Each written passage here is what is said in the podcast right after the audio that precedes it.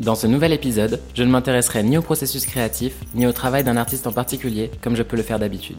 What? Aujourd'hui, je veux mettre en lumière ce qui me semble être la première vocation de l'art, susciter des émotions. Ah ah. Du coup, je ne te parlerai ni d'un jugement appréciatif, ni d'un arbitrage subjectif, mais d'un questionnement sensible, d'une analyse affective. Car j'avais envie de mettre les mots sur ce que l'art réveille de plus viscéral en nous. Ces émotions physiques transversales qui parcourent notre corps et laissent leur marque au couteau de façon plus ou moins perméable. Tendresse, sympathie, indignation, hostilité, espoir, extase, euphorie, angoisse, fascination, stupéfaction, nostalgie ou encore tristesse. Il existe une palette infinie d'émotions que nous pouvons ressentir lors d'une expérience artistique. Oh my god Bien évidemment, et c'est là que réside toute la magie, il n'existe pas de schéma exact, de route sentimentale déjà toute tracée et répondant à une mécanique émotionnelle universelle. Si les émotions sont vraies dans leur matérialisation physique et psychique, il n'existe pas de vérité absolue quant à leur manifestation. Ainsi, chacun d'entre nous réagira différemment face à une démarche créative, car celle-ci pourra faire vibrer des cordes distinctes au sein de notre propre centre émotionnel. Ici, tout n'est que spontanéité, affect et sincérité. Pour discuter de cette thématique, ô combien personnelle, j'avais envie de m'entourer de proches, d'amis, de personnalités qui partagent ma vie et nourrissent mon quotidien. Je vais donc te présenter trois potes à moi, avec qui j'aborderai une thématique liée au tandem art et émotion. Ensemble, nous avons essayé de décortiquer nos démarches affectives pour mieux les comprendre. Nous avons ainsi passé nos ressentis à la moulinette, broyé nos émois pour mieux en extraire le substrat, et ainsi analyser ce que contenait ce concentré émotionnel. Dans un premier temps, j'ai fait appel à Anne-Laure. Grande fan de musique en tout genre, il me semblait tout naturel d'aborder cette thématique grâce à son expérience sur le sujet. Pourquoi les gens s'intéressent à l'art Parce que c'est la seule trace de notre passage sur Terre.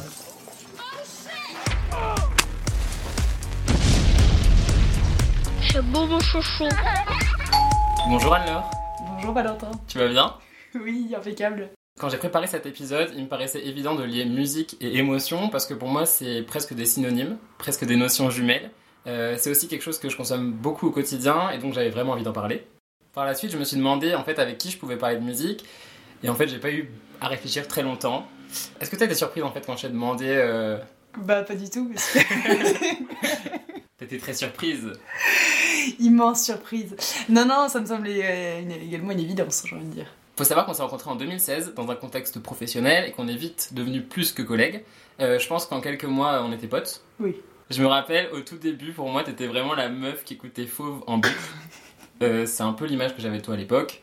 Euh, puis au fur et à mesure, on a pas mal fusionné nos goûts musicaux, notamment en s'échangeant des recommandations, jusqu'à faire euh, des concerts ensemble assez régulièrement. Et aujourd'hui, c'est un de nos points communs. Euh, donc ça me paraissait vraiment hyper logique en fait qu'on en parle ensemble.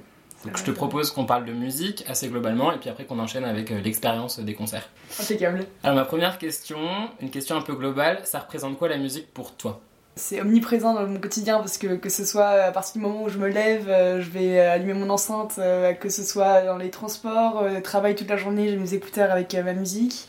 Même après les relais de transport et encore le soir chez moi quand je prends ma douche. Enfin, je pense qu'il y a que le moment où je dors que j'écoute pas de la musique au final. Donc c'est évidemment omniprésent. Et du coup, est-ce que tu penses que hum, la musique influe sur tes émotions? C'est-à-dire, est-ce que tu penses que tu vas écouter certaines musiques dans certains contextes et vice-versa? Est-ce que tu penses qu'en écoutant certaines musiques, ça peut te conditionner à être dans un certain mood? Oui, de fou. Bah, D'ailleurs, c'est pour ça que j'ai j'ai 30 000 playlists euh, pour, toutes les émotions de ma vie, mais parce qu'en l'occurrence, euh, je sais que, euh, enfin, limite, s'il y a un moment où je vais être à moitié dépressive, je vais me dire, faut, faut que j'arrête d'écouter ce genre de musique, faut que je me force à écouter des musiques qui boostent un peu, parce que sinon, tu te complais un peu là-dedans aussi, quoi, je pense. Le côté fauve, justement, quand tu en parlais tout à l'heure, moi, c'est marrant parce que ça rend tout le monde, enfin, tout le monde dit c'est une musique dépressive, mais moi, je sais que pour moi, il y a tout type de- de- d'émotions dans leur genre de musique, du coup, je peux l'écouter, ça va pas du tout me rendre triste ni rien. Enfin, donc, limite, les, les gens ont tendance à dire que, en gros, ce type de musique, c'est des musiques tristes, donc c'est badant, alors que non, je peux écouter une musique qui est plutôt calme, mais pas être euh, déprimé, quoi. Est-ce que tu as ton téléphone sous la main et est-ce que tu pourrais me dire quelques noms de playlists que t'as faites Putain. J'en pense à une qui est pour moi mythique, mais j'espère que tu vas dire ce nom-là. Mais on, on Ah, la playlist après. Panique et des mers C'est donc euh, La PPNDM, du coup, effectivement. La playlist pour niquer des mecs, donc qui correspond à quoi Euh, bah, en fait, ça, c'est tous les sons un peu, un peu furieux quand t'as, quand t'as vraiment envie de casser des gueules et euh, de péter des dents. Mais euh, c'est surtout, ouais, ça, c'est en cas d'énervement, ça, ça décompresse, quoi. Mais alors, sinon, dans mes playlists, j'ai euh, les, les plus écoutées, j'ai envie de dire, ça va être euh, On aime bien, où c'est euh, globalement toutes les musiques que j'aime bien. Frenchies, où c'est toute la chanson française, mais euh, plutôt les, les récents, quoi. Et après, euh, j'ai euh, des. euh, dès que je pars en voyage, je fais une playlist, donc euh, j'ai euh, les musiques Reste Bonsoir, Taïdidas et autres, ça c'est incontable. Et euh, après, j'ai. euh, j'ai des phases un peu aussi de, de musique italienne, donc euh, je me fais une playlist Eh avec bah. de Bellezza, euh, j'ai des trucs, des de booster aussi, ou euh, study, swimming, euh, pour prendre euh, ma douche, euh, euh, pour être au bord de la piscine, t'as trop cool, ou euh, pour quand il pleut, rainy days, bref j'ai tout pour, euh, pour me lever, pour me coucher, enfin j'ai j'ai même une playlist petite PLS pour... euh, Oh, les petites déprimes. Non, c'est plus quand t'as vu ça. j'ai aussi une playlist de sons déprimants quand, quand on est petite PLS en cas d'alcoolémie euh, un peu puissante. Lendemain de lendemain? Exactement, à base de, de la femme un peu calme et tout, c'est atmosphérique, on aime bien. Euh, J'avais une question. Sur quoi est-ce que tu te focalises quand tu écoutes de la musique? Tu penses que tu te focalises plutôt sur les mélodies, sur les paroles ou l'ambiance globale qui en découle? Euh, alors clairement pas les paroles parce que euh, je, chaque fois les gens me disent mais tu te rends compte de ce qu'ils disent dans les paroles je, je fais jamais enfin je fais pas du tout gaffe même quand c'est en français en anglais n'en parlons pas. Mais euh, du coup je pense c'est clairement la mélodie et du coup ça doit être ouais l'ambiance générale j'y réfléchis pas trop je me dis pas non, la percu est géniale machin mais, mais de manière générale j'aime bien les ouais ça va plus être le ouais si le, le rythme plaît l'ambiance ou le, les, les- ouais, le- la mélodie ouais ça va plus être ça. Et c'est plus ça qui va me rester en tête d'ailleurs que les paroles parce que ça va être de l'impro les paroles Est-ce que toi aussi tu as tendance à écouter en boucle certaines musiques par moment? Moins qu'à une époque, je pense, où euh, franchement, je pense, que Fauve, c'était H24. Mais après, euh, de toute façon, là, les playlists que j'écoute euh, le plus souvent, c'est vraiment c'est toujours un peu, c'est surtout toujours un peu les mêmes artistes. Mais par exemple, il y avait l'album de Thérapie Taxique, je pense que j'ai poncé tellement je l'ai écouté. Enfin, je, c'était, c'était de la folie. Je... Et tu sais, t'avais un truc à un moment avec iTunes, tu, enfin, tu- je pense que tu peux encore, mais tu pouvais voir le nombre de lectures que t'avais Ah oui, fait. ouais, carrément. Et j'avais, bah, c'était à l'époque pour Fauve et tout, il y avait une, une des musiques, mais je l'avais écouté mais un nombre de fois. je pense que c'est c'est équivalent de 27 ans, quoi. Enfin, c'est un truc- de bourrin, c'est un chiffre énorme. Il devait se dire, ouais, ces titres ont vachement C'est bien marché. En fait, il y avait que moi qui mais- Bref, surtout, je pense qu'iTunes, c'était à deux doigts de m'envoyer quelqu'un pour, euh, pour me dire ça, ça va, tout va bien. Est-ce que du coup tu trouves pas que c'est paradoxal parce que quand même on est quand même des personnes qui sont toujours, comme tu disais, qui sont toujours à l'affût euh, des nouveautés euh, et qu'on a toujours envie de découvrir des, nouveaux artistes, des nouvelles chansons. Du coup est-ce que tu trouves pas que c'est paradoxal de d'avoir à la fois ce côté hyper euh, précurseur, hyper aventurier dans la musique, mais aussi d'avoir des espèces de phases non-stop? Enfin moi je sais qu'il y a certaines musiques qui sont sorties dernièrement, mais en fait ça peut m'arriver d'écouter qu'une seule chanson pendant une journée en fait. Oui, grave. Bah, je pense qu'il y a, même si j'aime trop euh, découvrir des nouvelles musiques, t'as un petit côté euh, sortir de sa zone de confort, euh, aller, enfin, parce que c'est un moment où tu vas dire, bon, bah, je vais, je vais écouter un peu les nouveautés et tout, et sur toutes les musiques écoutées, toutes ne vont pas être dingues, du coup, t'as as toujours une part de, d'un peu d'incertitude où tu, sur euh, 20 musiques écoutées, tu vas en avoir 3 qui vont sortir du lot, et du coup, L'avantage quand t'écoutes en boucle les musiques que t'aimes bien, c'est que bah, c'est 100%, euh, 100% plaisir quoi. Mais oui, c'est vrai que c'est assez paradoxal, j'avais jamais réfléchi, mais mais par exemple, moi j'ai plus de mal à écouter des très très anciennes musiques, ça m'arrive plus rarement maintenant. euh, Comme je suis toujours par ordre des plus récents, euh, du coup, quand t'en écoutes des très anciennes en mettant en mode aléatoire, t'es là, mais. euh, Ça, Enfin, ça. tu redécouvres le truc et surtout des musiques sur lesquelles t'as trippé pendant 30 ans, je trouve que ça te fait trop bizarre de réécouter ça. Ouais, Oui parce que c'est assez dingue, c'est qu'en fait la musique quand même elle marque. ouais et tu époque, retrouves les hein. mêmes sensations, je trouve, quand Ouais. euh, d'une musique que t'as vraiment aimée, quand tu l'écoutes des années plus tard, ce machin, tu retrouves exactement ce que t'avais aimé euh, dans cette musique quand tu l'as entendue, quoi. Mais c'est vrai que ouais, le, le pouvoir de, de, mé- de mémoire avec la musique est ouf, quoi. Est-ce que du coup t'as des émotions ou des souvenirs qui sont liés à certaines musiques? Euh, bah, je pense que euh, la musique, euh, je sais pas si c'est si ça que tu pensais, mais le concert de bagarre euh, qu'on avait fait au Papillon de Nuit, où en gros il faisait, à l'époque comme on n'était pas beaucoup justement à y aller, il prenait le temps un peu d'expliquer à chaque fois le pourquoi des musiques. Ouais. Et c'était pour euh, Macadam, je crois, où il avait raconté toute l'histoire, euh, Arthur, de, de son pote qu'il avait perdu en, en boîte de nuit euh, Ouais. parce qu'il s'était avait un accident de voiture. Moi c'était fini, j'étais en chial pendant, euh, du coup pendant toute la musique, j'avais les larmes aux yeux. Mais, mais là c'est- c'est par ce qu'il avait raconté, mais Ouais, c'était une, une histoire hyper triste, mais du coup qui était retranscrite en musique qui Ouais. était finalement, elle, pas spécialement Non. triste quand t'analyses pas les paroles et le sens caché qui est derrière. Mais je parlais plus en termes de toi, de souvenirs personnels. C'est-à-dire que, enfin, je sais que par exemple, tu parlais de voyage tout à l'heure. Moi, c'est pareil quand je, je, je pars en voyage. Enfin, je fais souvent des, des playlists et tout ça. Il y a des musiques que j'écoute vachement en, en voyage. Du coup, quand je reviens après par la suite, quand je réécoute Ouais. ces, ces chansons, je sais que ça me rappelle exactement un souvenir euh, précis, quoi. Ouais, je me Mais je pense à des, je sais pas, des chansons qui pourraient te rappeler, je sais pas, euh, une année ou des moments avec, certaines personnes, je sais rien, tu vois, est-ce que t'as des. Non, ouais, bah t'as des. euh, Enfin, de fait, bah, le truc de voyage, déjà, il y a ça. Où, euh, enfin, surtout que c'est pas du tout la musique à laquelle tu penses. Tu vas faire une playlist, mais il y en a un qui va mettre une musique un peu de, de couillon, et c'est celle-là que tu vas retenir. Donc, euh, musique à la con, là, quand on était. euh, quand j'étais euh, en vacances avec euh, les, les, copines à Tahiti, les, je sais pas, ils avaient foutu un vieux son de teuf grotesque, et du coup, ça, quand tu l'entends, t'as l'impression d'être re sur le bateau. Enfin, c'est un peu linéaire, quoi. Mais sinon, en termes d'émotion aussi, c'est quand tu vas, si t'apprends si t'apprends un truc un peu grave ou machin, au moment où t'es en train d'écouter une musique, ou peu de temps après t'écoutes une musique, c'est vrai qu'elle elle reste un peu mar- marquée et liée à cet événement, quoi. Ça t'arrive d'avoir, euh, comment dire, de ressentir frontalement une émotion quand t'écoutes une musique, genre, euh, je sais pas, d'avoir des frissons, euh, de te dire waouh, c'est vraiment beau, quoi? Euh, oui, mais ça va être euh, quand la première fois que je l'écoute pour le coup. Ok. Ou alors euh, si où j'avais jamais vraiment fait gaffe et d'un coup, euh, euh, soit, soit t'as- du coup t'as un moment où t'as les paroles, tu vas dire ah putain, tu te sens hyper concerné par le truc d'un coup alors que t'avais jamais fait gaffe.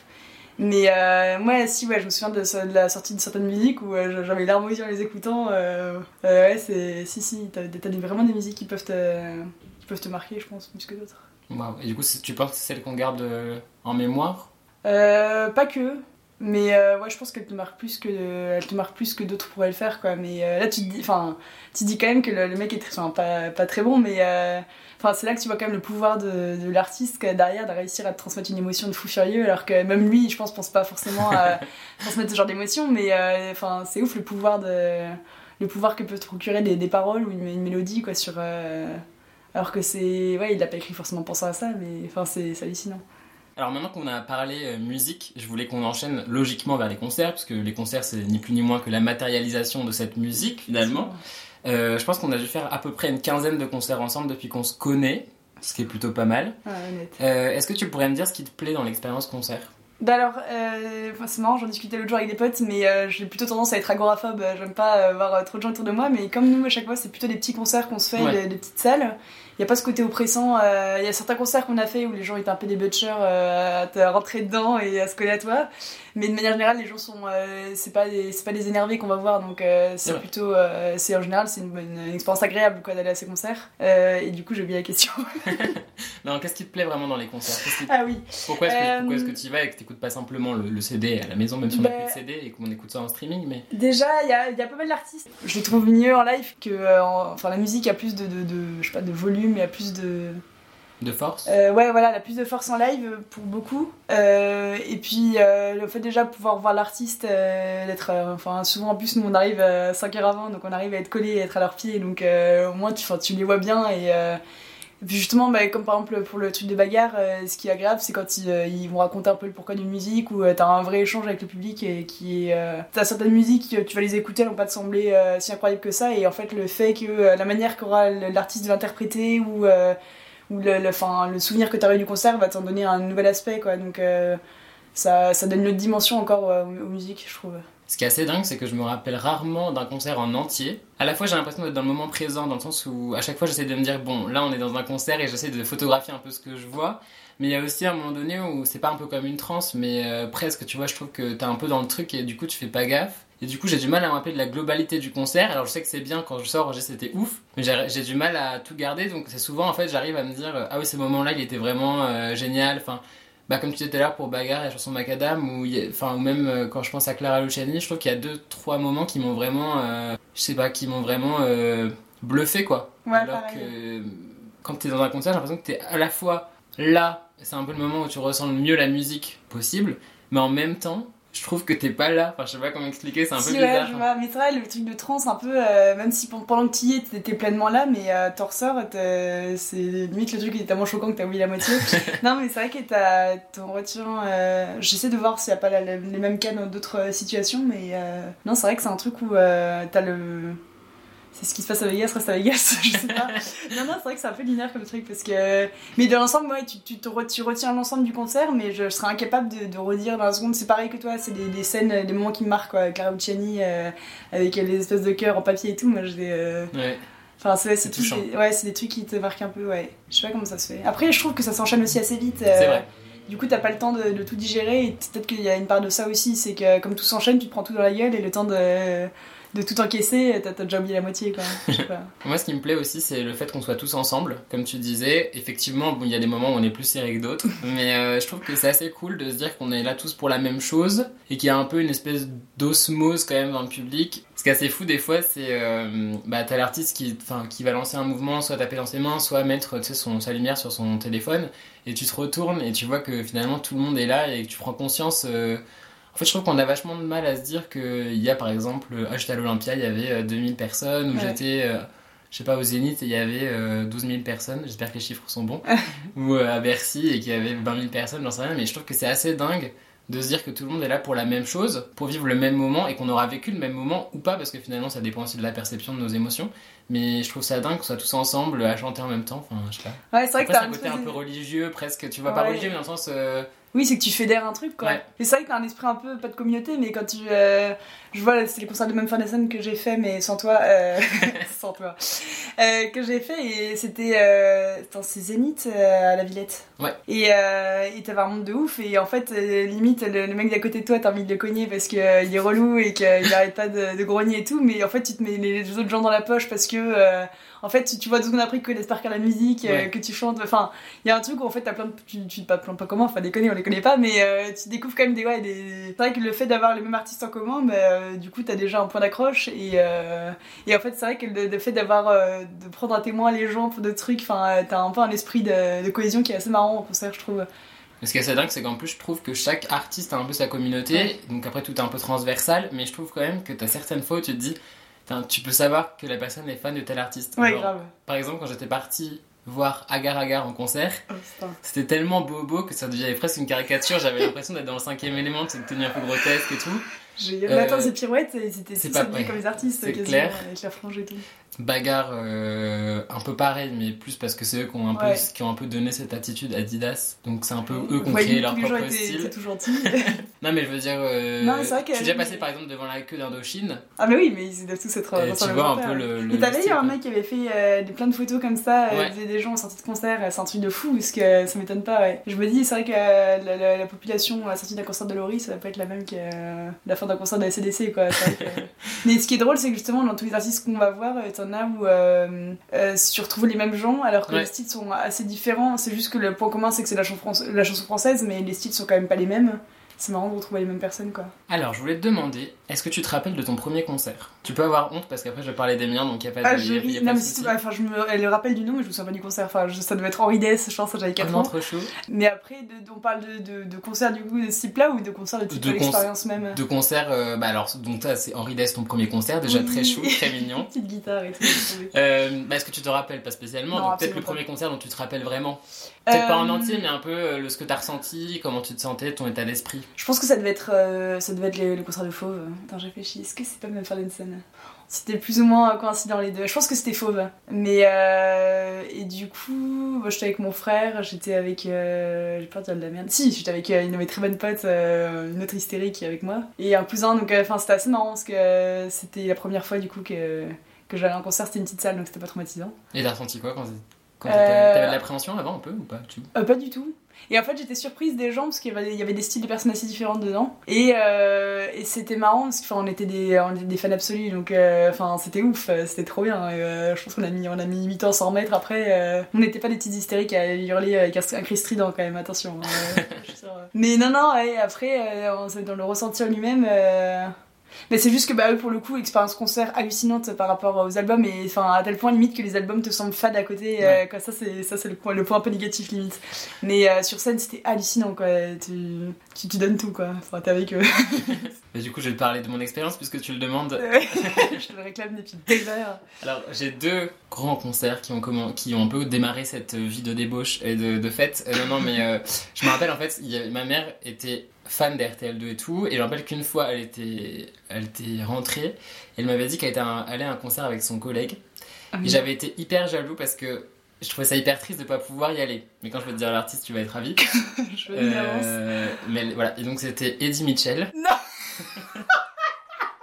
Attends, Évidemment, c'est une plaisanterie. C'était grotesque parce que j'avais pas spécialement d'attache avec ce gars-là. Mais bon, en fait, c'était jalousie. faïence, C'est un quoi. truc. Mais... Du coup, elle, donc, elle, donc, elle l'avait pris au mot. Et du coup, quand il était repassé, genre un an et demi plus tard, je suis allé voir Eddie Mitchell. Donc c'était grotesque parce que c'était un peu ringardos. un T'étais voir une, vieille canaille. Ouais. Mais sinon, mon premier vrai concert où c'est un peu moi qui ai drivé le truc, c'était la Star Academy. Je suis Ah, allé voir, euh, je sais plus si c'était à Bercy ou au Zénith, et j'ai vu la tournée avec Grégory Le Marchal. Déconne. Ça date, hein, ouais. Mais euh, j'en avais pas, une tournée et tout. ouais, mais pas trop tant que ça, à part le fait qu'en fait on était hyper en retard et que c'était gigantesque. Enfin, moi j'étais tout petit et quand j'ai vu le nombre de personnes qui étaient là pour la même chose, je trouve qu'il y avait un effet. euh, Enfin, c'était hyper bizarre, c'est un peu lunaire parce que quand t'es petit, tu fais, je trouve que tu fais pas forcément autant d'expériences avec autant de monde, à part peut-être les parcs d'attraction ou les zones, c'est comme ça, mais même. Aussi parce qu'il y avait le fait que on passait d'un- d'une expérience télévisée à une expérience euh, live et vraiment un truc. Enfin, Surtout quand t'es petit, c'est impressionnant quand Ouais. même. comme ça. et le moindre truc était, était dingue. Ouais, donc je me rappelle juste d'avoir un espèce, une espèce de satisfaction et d'avoir un peu accompli euh, un truc, tu vois, comme si euh, tu passais à un- une étape supérieure, tu vois, genre euh. Ça s'est fait, tu vois, comme si ça faisait partie de, euh, de ton cheminement euh, personnel. Mais ouais, moi je pense que c'est limite le truc qui a le, le plus partie de ma checklist de t'es un adulte parce que tu t'achètes des places de concert. Ouais. C'est ce qui est limite absurde, mais. Et euh, quand tu passes de, bah, tu vas. Parce qu'en fait, quand t'es petit, mine de rien, même si tu fais ton propre, tes propres choix musicaux, je trouve que tu dépends vachement Ouais. de tes parents. C'est rarement toi Au qui choisis d'aller voir un artiste. Ouais, non, c'est clair. Tu, parce que finalement, tu, c'est la musique que tu vas écouter à la maison, Oui. c'est la musique euh, peut-être que tu vas écouter en famille, je sais pas. Euh, et du coup, tu dépends un peu de ça. Donc, je trouve que faire ses propres choix et après aller à un concert, c'est. Oui, c'est t'assumes pleinement tes, tes, tes choix musicaux, quoi. Ouais. Aussi hasardeux soit-il. Non, c'est vrai, ouais. Je voulais quand même qu'on parle d'une anecdote qui était assez sympa. Tu parlais des papillons de nuit tout à l'heure. Oh putain. Il faut savoir que je crois que c'était en quoi en 2017 Euh, Ouais, en ouais. juin 2000 juin 2017, on avait décidé en fait de partir au Papillon de Nuit, qui est un festival euh, de musique, euh, un peu de Ouais. tout, hein, euh, notamment bah, beaucoup de musique française, qui a lieu à Saint-Laurent-de-Cuve, en Normandie. Donc voilà, donc nous on avait eu une année où il y avait énormément de choses qui nous plaisaient, notamment La Femme, Bagarre, il y avait, il y avait, il y avait Vianney, Il y. Radio Elvis, enfin pas mal, de choses. Et, Et Renault et Renaud, ah, putain, mais, et, et en fait on s'attendait pas à ce que ce soit aussi... Bah, on était naïf, tout simplement. on, Non, ça- on ça- était jeunes à l'époque. non, mais ça a été une grande expérience. Oh, Tout était drôle en fait. Le voyage a été hilarant. C'était un road trip dans toute la Normandie avec euh, le, un vieux bus. euh, on en fait, pendant tout le trajet, on a croisé personne. On s'est dit, on va arriver, on sera deux sur le, sur le, le campement du truc, On quoi. a quand même pris un bus pendant deux heures, on était tout seul dans le bus. On c'est à ce moment-là où j'ai commencé à avoir un peu peur. On a fait tous les villages de Normandie. Il y avait personne, donc c'était ravi. On a découvert un peu, euh, un peu ce, ouais, ce- pas cette solitude, mais j'étais un peu, au début j'ai eu un peu peur parce que pour moi festival égale monde égale festivité. Ouais. Et là j'avais, voilà. Mais sauf qu'une fois arrivé, on a vite été calmé. Ouais, une fois arrivé, par contre, c'était un peu l'angoisse parce que euh, finalement on était hyper, parce qu'en fait euh, il y avait tout le monde qui était déjà installé, nous on avait Ouais, on notre tente pas comme, comme mettre. de cons. euh, il y avait, ouais, on a un peu galéré et voilà. Après l'expérience en elle-même, c'est vrai que je pense qu'on n'était pas préparé. Non, t'es pas prêt. Déjà, d'une mais- violence, Ah non, mais ça. oui, a des traumatisés. Non, mais en soi, le, le- sur le festival lui-même, c'était trop bien et les concerts étaient ouf. on- enfin, le- moi, l'expérience du festival, j'ai trop aimé, mais c'était en fait, c'était le camping qui m'a tué en Ouais. fait, euh, où c'était vraiment un cauchemar. Ça. Enfin, euh, et je suis pas une petite chochotte, c'est pas le fait d'être dans la boue ou je sais pas quoi, ça je m'en carre, mais euh, c'était vraiment les gens en fait. Il y avait un moment où j'en pouvais plus. Enfin, tout monde était euh, H24 torché, les gens s'écroulaient sur notre tente, on se faisait agresser en pleine nuit et tout. Enfin, c'était une angoisse. On avait ri. Mais par contre, je trouve que effectivement, au-delà d'un concert qui lui peut durer une heure, une heure et demie, deux heures, je trouve que l'expérience festival, elle est carrément dingue parce que t'as quand même pendant deux jours ou trois jours non-stop euh, des artistes qui s'enchaînent. Surtout en extérieur, c'est Ouais. ouf. Et je trouve que c'est fou parce que tu passes d'un- d'une scène à une autre, d'un artiste Ouais. à un autre, et euh, T'as l'impression de consommer de la musique, quoi. Ouais. C'est trop agréable. Ouais, une c'est espèce de bulle. euh, Et ouais, moi, mon meilleur souvenir, je pense, de ce festival, mais qui a duré, je pense, euh, pas longtemps, mais c'est parce que je trouvais que c'était tellement grotesque que je trouvais ça hyper poétique. C'est quand on est arrivé, qu'il pleuvait, qu'on avait nos ponchos et qu'on a Oh, vu. Renaud sur scène. Et c'est même pas le fait de le voir chanter, Oui. c'est quand il a dit au revoir, ça m'a. Ah non, il trop- avait la, il a- avait la gorge toute. euh, toute, il avait euh, plus de voix et ouais, tout, et c'est euh, on, on avait vraiment dit un. Je sais pas, un. on aurait dit à la fois un enfant qui présentait sa première, tu sais, une, espèce- une Ouais. espèce de spectacle de fin d'année, tu sais, où, où t'as pas envie de, enfin, où les enfants ont pas spécialement envie de quitter la scène et du coup, on veut de faire de leur mieux pour impressionner leurs parents. Ah ouais, ouais. Et on aurait dit aussi, bah, C'était un peu émouvant, t'as l'impression que c'est son dernier concert. ouais, moi, ça me faisait vraiment ma- mal au cœur parce que Ouais. t'avais l'impression que, c'est horrible, hein, mais j'avais vraiment l'impression de voir un animal qui partait à l'abattoir dans Oh le là sens où, tu sais, il était vraiment trop triste et en même temps, il était- enfin, il était hyper touchant, enfin, c'était Ouais, vraiment. non, il était trop chou. Mais surtout, nous, c'était ouais. absurde parce qu'on voulait pas spécialement à son concert. Moi, je faisais la même la queue pour les chiottes, je crois, à ce moment-là. Ouais. On a entendu une musique, on s'est mis à courir comme des dératés avec Ouais, le ouais. poncho, à faire des, vieilles roulades, là. Mais c'était, euh, ouais, non, c'est vrai que c'était assez émouvant. Il faisait, enfin, il faisait un peu de la peine. Ouais. Mais non, surtout quand je pense qu'on se rendait pas compte aussi du, la chance qu'on avait de le voir en fait Ah sur oui, scène. Moi, il a plein, enfin, c'était quand même hallucinant et tout. Ouais. Et euh, moi, je pense que enfin, j'apprécie pas assez les musiques. Mais après, de fait, tu vois quand même que le mec était ouf et euh, enfin, le personnage impressionnant quoi. Mm. Ah, ouais, j'avoue, sous la flotte. Bon, je pense qu'on est arrivé quasiment à la fin. Je voulais finir sur une note positive. Je suis tombé sur un article qui présentait les conclusions d'une étude euh, sur l'impact des concerts sur la santé et j'ai littéralement hurlé parce que apparemment assister à un concert accentuerait certains facteurs de bonheur. Ah, non, c'est vrai. Après un concert, tu aurais soi-disant plus 21% de sensation de bien-être, Ah putain. plus 25% d'estime de soi Oh, c'est énorme. et plus 25% de contact avec les autres. Ah, mais ça, je veux bien croire, oui. Attends, c'est énorme. Ouais, et tu sais c'est quoi le pompon sur la cerise? Dis-moi donc. c'est que les conclusions s'arrêtent pas là. Soi-disant qu'un concert toutes les deux semaines, Notre rythme à peu près. à peu près, Ouais. pourrait augmenter l'espérance de vie d'environ 10 ans. Oh putain alors, on va devenir. euh, on est immortel, Valentin. C'est une blague Ouais. Bah, trop bien. Donc euh, littéralement, je pense qu'on va, on nous verra dans tous les Ouais. concerts du monde. 130 ans, on sera toujours là Tu sais que je me demande vraiment ce qu'on va devenir, enfin pas ce qu'on va devenir, mais parce que des Comment fois... ça vieillit Ouais, parce que nous, on est toujours en train de... Souvent, en fait, quand on va à un concert, on est souvent en train de regarder la population. Oui. Et on est souvent en train... Et à chaque fois qu'on voit une personne, entre guillemets, un peu âgée, euh, enfin, je sais... Oui. Mais parce que... Qui dénote, On est par... plus de mais 40 ans, quoi. qui dénote par rapport au, Oui. au- au reste, tu vois ce que je veux Oui, dire ça. Si... Forcément, si tu vas voir euh, Johnny Hallyday, j'allais dire, mais Oui, non. ce sera, euh, ce sera les petits genoux. Voilà, Ouais. mais je trouve que des fois, on... ça dénote. Bah, typiquement, quand, on a... quand je suis allé Alice voir... et moi Alice et moi, par exemple, même Edith Preto, euh, quand tu vois des personnes qui ont, qui ont 70 ans, je sais pas, bah ça dénote. Il y a un côté trop drôle, justement, parce que Ouais. tu te demandes ce qui les a amenés là, en fait. Et du coup, je me demande comment est-ce qu'on sera plus tard. Et je pense qu'on sera vraiment les. Je pense qu'on sera. Déjà, je pense qu'on aura un caméscope. Tu penses qu'on on, on régresse en termes de matériel Tu sais, on, Oui. on filmera en super vite, du coup? Je pense qu'on sera là. terrible. Et surtout, je pense qu'on enfin, déjà, on sera devenu à moitié sourd à force de, de concerts Oui. donc on aura, on aura les boules qui dans les, dans les oreilles. On sera puisque Ah, mais oui, il y a moins de personnes qui nous toucheront, on pètera Ce un câble. c'est que là, on, est, on attend par exemple, enfin, des fois, on attend 2-3 heures, et je suis sûr que là, on aura attendu 5 minutes qu'on sera en train de Mais gueuler. surtout, on sera en fauteuil assis en haut, euh, comme des vieux. Oh genre, euh, j'ai pas envie de passer la moi j'ai envie de rester dans la fosse, mais on aura notre déambulateur, ça va nous gêner, Valentin. Mais je pense que ça sera drôle. Et je me demande, mais effectivement, euh. je me demande comment ça, ça vieillit des, des gens comme nous. Ça, ça va être drôle. Je préfère qu'on reste optimiste et qu'on se dise que ça va bien se passer. Et qu'on se reverra et qu'on on ira voir. ouais, et on ira voir Bagarre et eux aussi seront en fauteuil roulant. Il y c'est aura un truc un peu drôle. Parce que les artistes, ouais, je pense qu'il y aura ça. Et, euh, Et les gens seront émus de nous voir petits vieux euh, de- de- devant, devant un concert. Ouais, mais je voulais juste conclure sur le fait que, ouais, effectivement, moi quand je vais à un concert, euh, je pense que c'est un peu l'endroit où je me sens le mieux dans le monde, même si ça dure genre deux heures. Je trouve que c'est une expérience hyper forte. Tu t'es enveloppé de musique. Je trouve, enfin, moi j'ai toujours des frissons. euh, Enfin, je trouve que c'est hyper beau en fait. Je trouve que c'est vraiment l'expression ultime, euh, je sais pas, de la poésie quoi. Ouais, c'est vrai. C'est vrai que c'est vrai, t'as t'as juste des, juste des bonnes vibes, quoi. C'est euh, c'est c'est juste bien. T'es trop bien et t'es tranquille. Après Anne-Laure, place à ma rencontre avec Jordan. Avec lui, j'ai abordé un sujet qui nous relie et nous rapproche. Cette passion pour les histoires à tendance triste, cet amour paradoxal pour le chagrin. Bon Jordan, Oui, tu vas bien tout va très bien, je suis avec toi, je suis trop content. Ça va peut-être pas durer. tu sais pourquoi on se rencontre aujourd'hui Oui. Euh, tu fais partie de mon cercle très proche d'amis et en Ah fait oui. j'ai une question parce que je pense qu'on a un point commun Oui. euh, tous les deux et je voulais te demander pourquoi est-ce que tu penses qu'on est principalement attiré par des intrigues et des ambiances euh, tristes, mélancoliques, mais que ce soit pour un film, Mm, mm, mm. un livre, de la musique, pourquoi est-ce qu'on se fait du mal comme ça tout le temps? Je pense qu'on est un tout petit peu sadomaso, hein, déjà, parce que je pense que aimer se torturer la tête comme ça, c'est pas très net.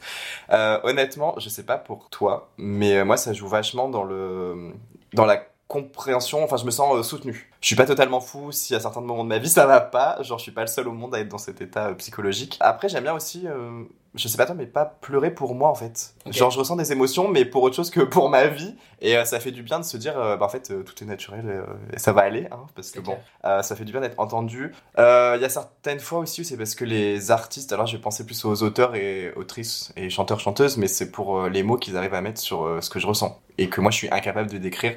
Dans les bouquins, souvent, je vais lire un truc, un passage, et je vais être genre là. Ah ouais, c'est exactement ce que je, ce que je ressens. Comme ça, c'est horrible. Mais- non, mais c'est hyper bouleversant. t'éc- T'écoutes une chanson et tu te dis non, mais attends. euh, La personne est dans ma tête. Ça a été écrit pour moi. Exact. On m'a volé exactement ce que je pense. C'est exactement ça. Euh, moi, je pense que j'ai besoin en fait de savoir que on, on entend en fait et on comprend ce que je vis.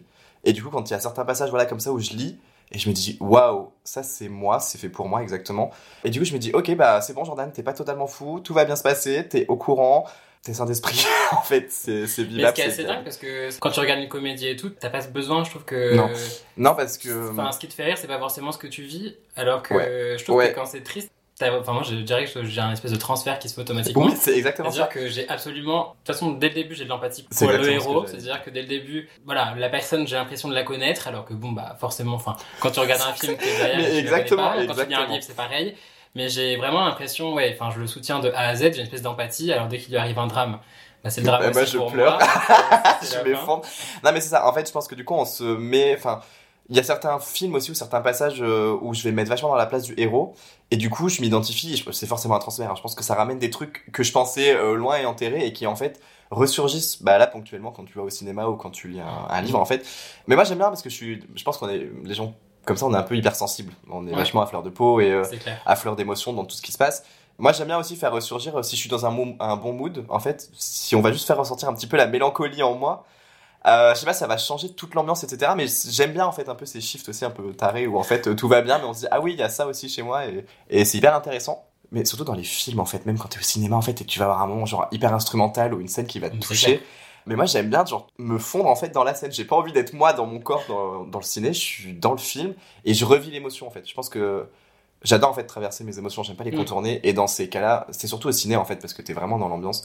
Et tu peux pas sortir du ciné, tu Oui, peux pas partir, tu peux pas fuir. Et du coup, je trouve ça hyper intéressant l'idée que t'es obligé de te, te noyer dans, dans le sentiment en fait que le, le réalisateur te présente. Et j'adore ça. Après, euh, pourquoi pleurer en fait? C'est vrai que moi j'adore euh, pleurer pour, pour autre chose que pour moi. Ça, c'est euh, un mystère, je pense. Attends, je réfléchis parce que genre, c'est vrai que j'adore pleurer, mais genre, j'aime me torturer. Enfin, d'un côté, je me dis que ça me vide en fait quand je Ouais. pleure pour euh, autre chose. Genre, ça, déjà, ça purifie mes canaux lacrymaux, c'est très important. La santé avant tout. Exactement. Et, euh, et ça me fait du bien de d'évacuer. Je pense que c'est une forme Ouais, de, ouais, c'est un peu un exutoire en fait. Ouais. T'es toujours, euh, enfin là, euh, voilà, aujourd'hui, on a toujours envie de se montrer sous un visage où tout va bien et Mais surtout, est- tu vois, maintenant, grave, c'est ça, c'est que sur Instagram et tout, enfin, sur tous les Voilà. réseaux sociaux, Ah, mais- la seule chose que tu montres, c'est toi qui va bien. C'est exactement euh, ce que ça, enfin où j'allais en venir en fait, c'est que du coup on a toujours envie de se montrer sous un, un jour où tout est beau, tout va bien. Oui, regardez-moi, je suis hyper heureux. Et puis, euh, et puis en fait non, enfin il y a des fois dans des moments comme ça où t'es tout seul avec toi-même. Et c'est vraiment des moments où on est seul à seul. Au cinéma ou devant un bouquin, bah C'est t'es tout seul avec toi-même. Ouais. Et du coup tu laisses aller. Je pense qu'il y a une forme de ouais d'abandon, de euh, lâcher ouais. prise en fait que je ne sais pas faire en temps normal. et du coup les œuvres comme euh, ouais les films, les livres et les, les chansons m'aident à le faire en fait, je pense. Et Oui, c'est un peu un sas de décompression quand même. tout à fait. Et puis, euh, mais les musiques, sont- enfin même genre Lana Del Rey qui est la reine de la nostalgie. Moi, cette euh, cette chanteuse, quand j'écoute ce qu'elle ce qu'elle a à dire et etc. et les univers qu'elle crée, je m'y reconnais totalement. Mais c'est pas quelque chose que je me vois faire en- avec du monde autour de moi. Tu vois, il faut Ouais. que ce soit des moments où je suis posé tout seul et où je me dis bon, ok Jordan, t'as vécu ça, ça, ça. Prends-le, accueille-le et sors-le en fait parce que en fait je pense que je suis pas cap- je suis pas capable de garder les, les émotions en moi Mm. et du coup ces choses là enfin ces moyens en tout cas enfin ces médiums artistiques m'aident à vraiment le sortir, l'expulser pour plus le garder et pour avancer. J'avais lu un truc euh, récemment d'ailleurs. Quand on est triste, il paraît que c'est hyper positif de Ah ouais? d'écouter des chansons tristes en fait parce que du coup euh, on se sent déjà entendu mais en plus ça t'aide à, à- à soigner un peu ce qui se passe en mode euh, je sais pas ouais, une forme de purge en fait genre on accueille ce qui se passe autour de nous et du coup on, on le laisse aller enfin je sais pas moi je trouve que c'est Ouais, Il y a hyper un petit côté pansement. Euh, ouais exactement c'est hyper perturbant mais oui c'est très pansement effectivement ouais C'est assez dingue parce que moi, du, du coup, j'ai fait un peu des recherches et tout, et j'ai vu qu'ils disaient tout ce qui est film triste, livre triste, musique triste. En fait, ça t'aide non pas justement à avoir ce côté un peu thérapeutique de catharsis et tout, Mhm. mais d'avoir un côté un peu de se dire euh, bah du coup les gens sont un peu dans la merde ont une vie de merde et, euh, et meurent comme ça pour aucune raison et c'est hyper dramatique c'est hyper tragique donc moi en fait ma vie n'est pas si terrible que ça Et en fait, ça m'aide à relativiser. Et j'ai trouvé ça un peu Ah euh, ouais bizarre. Enfin, trouvé- c'est pas du tout ce que je ressens en fait. Je me C'est suis hyper dit, mais c'est en pas plus. du- euh. Puis moi, je me réjouis pas du, du malheur des autres en fait. Enfin, Bah, qu'en fait, du coup, tu t'étais triste sur le moment, mais du coup, tu avais un espèce de sensation de bonheur parce que tu, tu réjouissais du malheur des autres. Et j'étais un peu en train de me dire, pas du tout ce que je ressens. Ah bah, c'est dur. Après, enfin, je pense que les gens ne s'accordent pas sur euh, les bienfaits ou les méfaits du coup de de- d'écouter de, la musique triste quand ça ne va pas. Mais la plupart du temps, c'est ce que tout le monde fait, je veux dire. Enfin, Je pars du principe qu'en fait, tu contrôles tes émotions à partir du moment où tu mets des mots dessus. À partir où tu mets des mots, tu peux dire, ok, il faut que je fasse ça, ça, ça pour, euh, pour changer les choses parce que tu sais en fait c'est quoi ton objectif de base. Et du coup, moi, c'est ce que me font euh, bah voilà, les chansons euh, d'artistes qui sont pas connus pour être les plus euh, heureux et faire des, des bobs qui bougent. Mais du coup, en fait, ouais, enfin, c'est hyper. euh, Enfin, je sais pas, les deux analyses sont assez antithétiques, du coup, enfin, c'est c'est perturbant. Parce Ouais. que moi, je pense vraiment que c'est un côté thérapeutique, vraiment, en mode.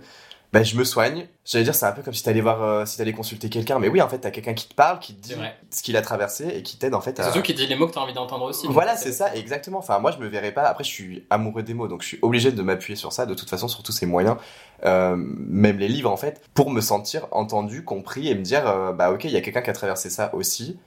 Si la personne s'en est sortie, pourquoi pas moi? Enfin, je sais pas, les artistes de notre génération, je trouve qu'ils sont quand même vachement. Enfin, ils sont très proches de nous dans leurs mots, etc. On est dans une société où tout va vite, où tout est un peu. Enfin, faut être dur, faut être Mm. euh, fort tout le temps.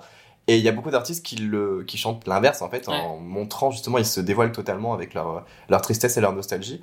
Et je trouve que c'est hyper important d'avoir ça autour de nous. Moi, sans ça, en fait, je, je, je, je pète un câble, Ouais. clairement. Mais même en lisant des bouquins, enfin, moi, j'aime bien être juste traversé partout, tu t'abandonnes, t'as un frisson quand tu lis un passage. Et je trouve que c'est hyper beau et c'est des moments hyper intenses, en fait.